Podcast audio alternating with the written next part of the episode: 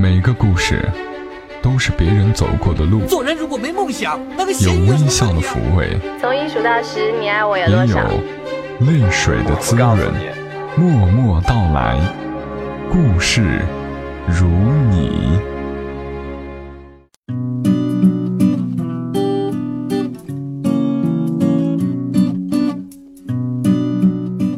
默默到来，故事如你，我是小莫，感谢你听到我的声音。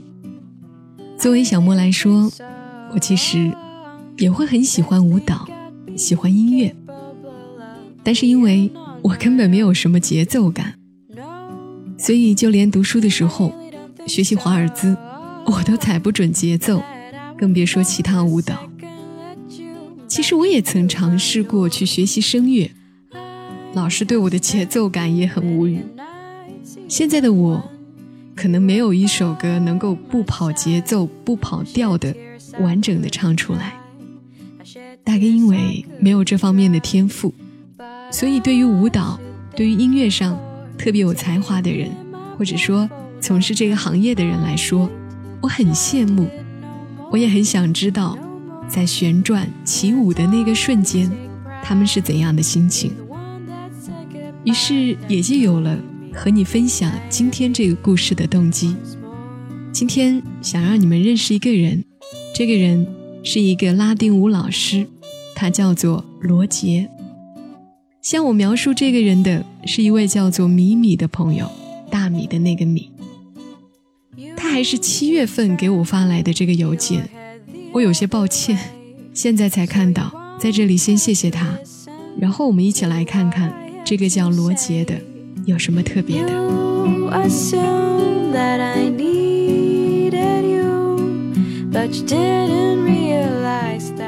中午下班前，正心潮澎湃的准备出门，桌上的电话响了起来。我犹豫着要不要接，处长就风风火火的推门进来了：“咪咪，快做一个表，下午开会向社领导汇报汇报。”我好想骂人。我高涨的热情瞬间被扑灭了，来的真是时候啊！这张破表毁了我今天中午的激情时光。周二中午例行去拉丁，我已经坚持了近两年，并且越来越走火入魔。期间的快乐不仅来自于舞蹈本身，也来自于我的一众舞友。只可惜今天中午没戏了，不能去和他们共舞。收拾起心情去做表妹吧。好在领导决定快，否定也快，还没打开 Excel，处长的电话又追过来，取消取消，领导另有安排。哈哈，失而复得的感觉，远比顺理成章更让人欣喜和满足。拉丁，走起！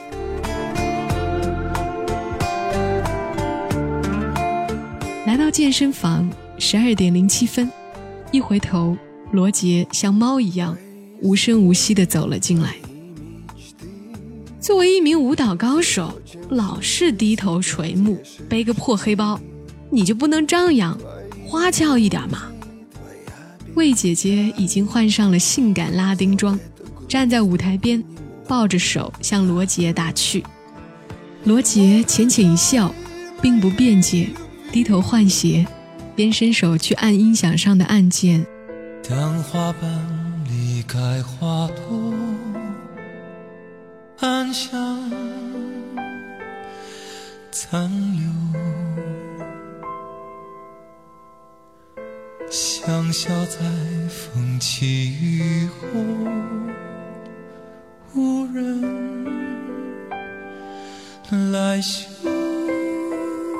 沙宝亮的暗香缓缓唱起，罗杰站在镜前，身形标直，下颌微微上扬，找到一个节拍，切入旋律，一段流畅的伦巴突然就演绎开来。作为舞蹈老师，罗杰显得很谦和，不摆架子不说，还对我们这群姐姐毕恭毕敬，这就让姐姐们有了作威作福的机会，比如说。为了看罗杰跳舞时肩胛骨的形态，牛姐姐毫无征兆地走上前去，逼着他脱下上衣，托他过来仔细观察。魏姐姐明知他极怕羞，故意在他面前搔首弄姿，看着他落荒而逃后，又笑得花枝乱颤。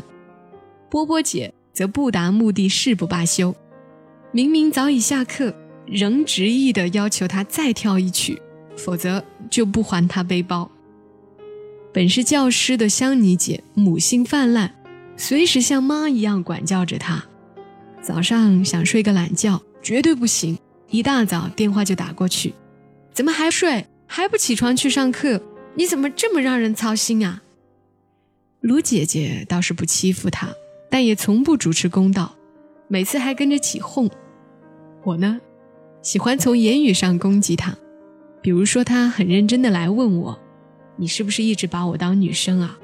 我回答他：“难道你是男生？”怕羞，胆小。内敛的罗杰被我们取名为“南京尺”，但一到舞蹈上，他散发出的魅力就让我们无心打趣了。第一次看罗杰跳自编的《暗香》，他把这个爱情故事演绎得既柔美又不失刚烈，分寸拿捏得当，我们这群粗糙的女汉子瞬间被征服了。呆立过后。我们跟着他舞动起来，舞蹈里有一段走路的场景。罗杰说：“你们要走出女人特有的妖娆和妩媚。”结果几个女汉子凸显本性，走出了周星驰电影《唐伯虎点秋香》里江南四大才子的风范，引来哄堂大笑。回家后，我对着镜子猛练，第二堂课自信满满的表演，结果他说。那个姐姐，这里要的是小家碧玉的妩媚，不是三十年代大上海叼烟女子的风尘。我汗如雨下。还有一次，他让我们做一个性感拉伸提臀的动作，镜中的我们怎么做都像是在脱裤拉袜，各种丑态五花八门。再看他，已经笑弯了腰。由于没有舞蹈功底。我们的拉丁跳得并不轻松，这更体现出他舞蹈经历的神迹。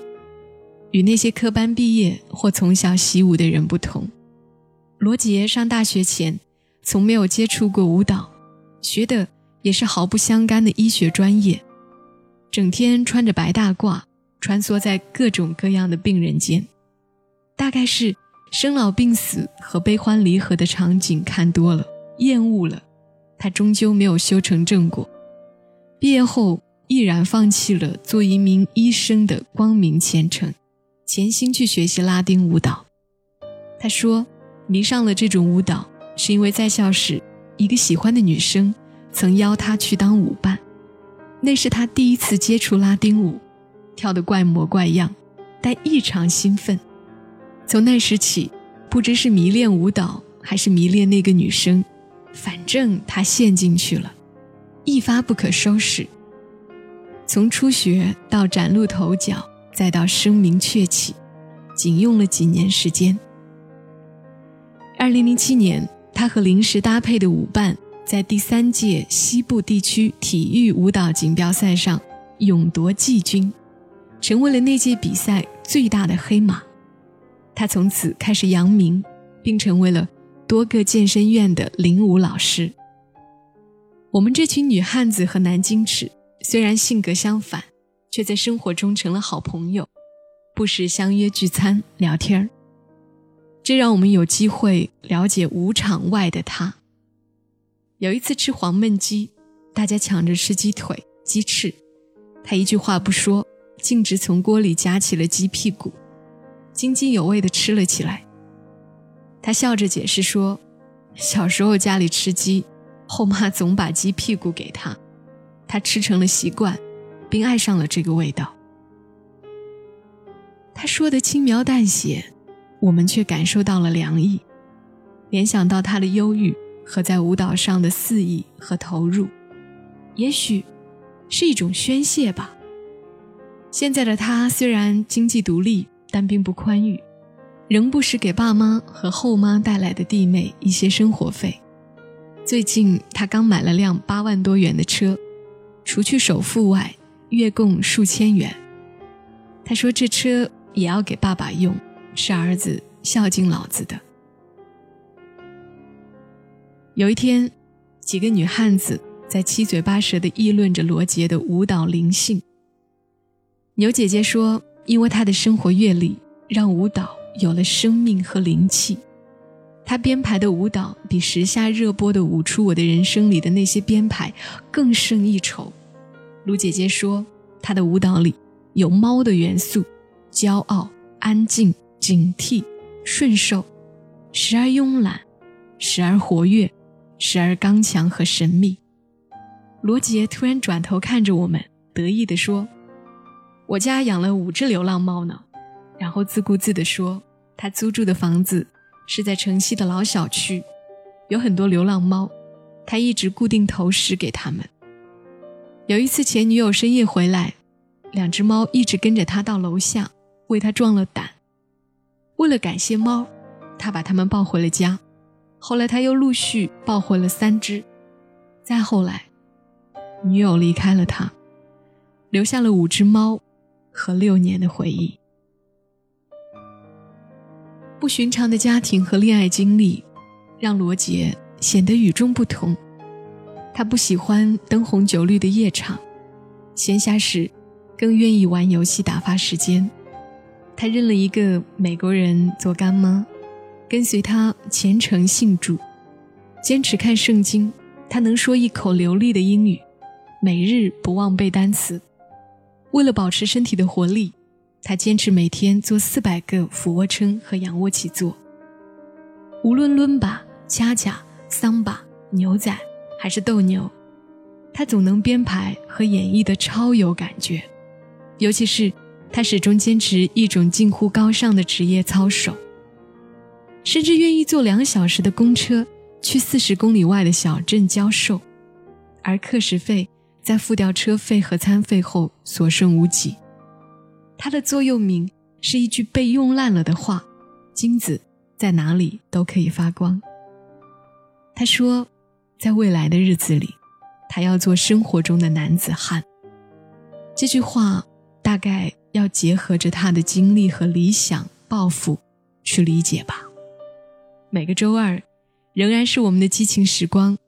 罗杰仍然背着他的黑背包，像猫一样出现在舞场上，然后在一个恰当的节拍里切入旋律，演绎着他编排的新舞，把我们这群女汉子瞬间征服，在不经意间赚足喝彩。当花瓣离开花朵。香残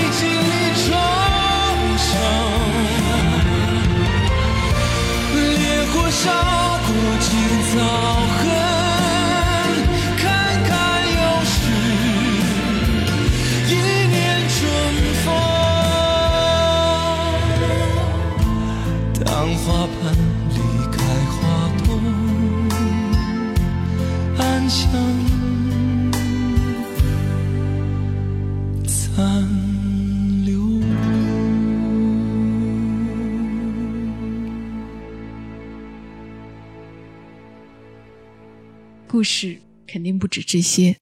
米米跟我们轻描淡写的说了这么多。米米的文笔不拖沓，故事在平常的场景里浅浅的带过。这个叫 Roger 被我改成中文的罗杰的拉丁舞老师，就在我们脑海里立体起来。每个人都是一个小小的世界，这个世界不可免的会有一些不愉快，有一些阴影，但是还好，我们可以自己努力的。面对着阳光生长。好啦，这里是由喜马拉雅独家播出的《默默到来》，感谢你的收听。今天声音又会有一些疲惫，呃，你们不要觉得我是太累，因为现在是晚上的二十三点四十三分，这个点的声音总是会有些疲惫的。我们下期节目再会吧，并且提前预告一下，如果这个礼拜忙得过来，《默默到来》在这个礼拜还会推出第二期。敬请关注，我的朋友们，小莫在长沙跟你说晚安。